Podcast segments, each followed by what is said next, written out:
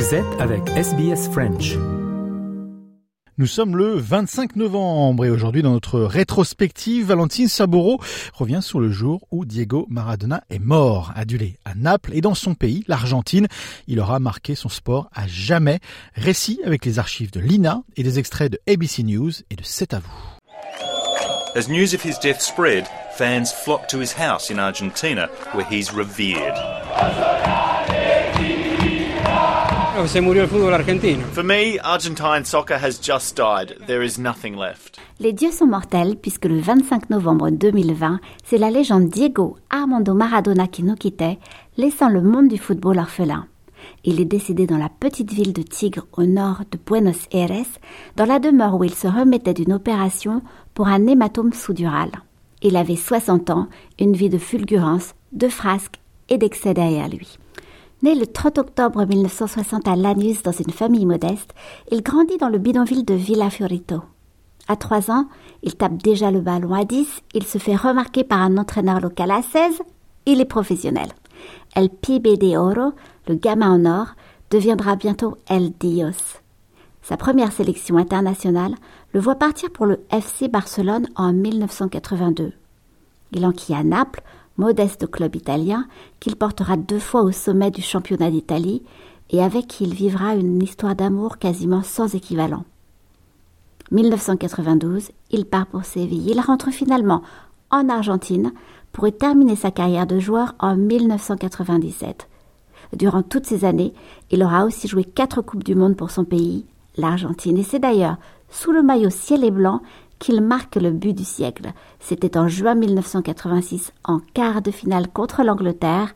Il est au firmament de son talent. Eric Nolot dans C'est à vous, le 25 novembre 2020.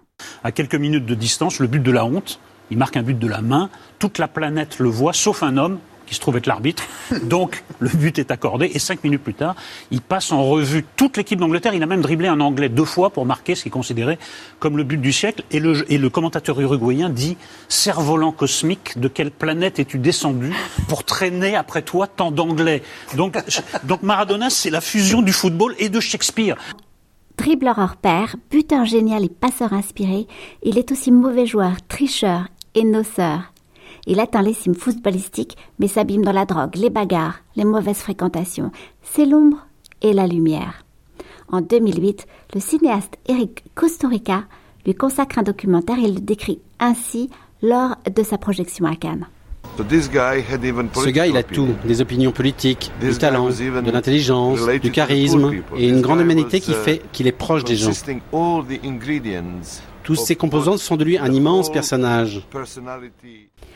Mais la santé du champion se détériore. En plus de nombreuses cures de désintoxication, il survit à deux crises cardiaques. Mais il a des problèmes de surpoids, des genoux fragiles. Début novembre 2020, il est hospitalisé pour anémie et déshydratation. Un scanner révèle alors un hématome sous-dural, heureusement évacué avec succès. Diego a bien toléré la chirurgie. Il est réveillé et tout va bien, rassure son chirurgien, le docteur Leopoldo Luc.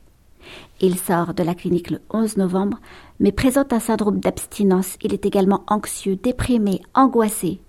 Le 25 novembre, son psychologue et son psychiatre pénètrent dans sa chambre pour le découvrir inanimé. Son neveu et un assistant appelé à l'aide tentent de le ranimer avant l'arrivée d'une infirmière et d'un médecin de quartier. En vain. À midi, sa mort est prononcée.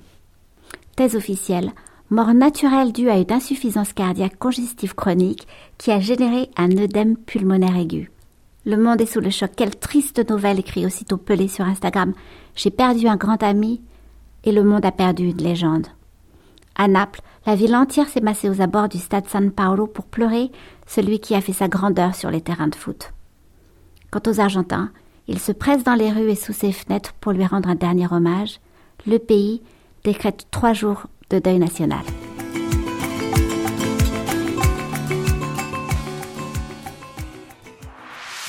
Votre communauté, vos conversations.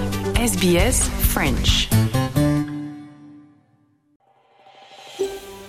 Vous voulez entendre d'autres rubriques comme celle-ci? Écoutez-les sur Apple Podcasts, Google Podcasts, Spotify ou n'importe où où vous obtenez vos podcasts.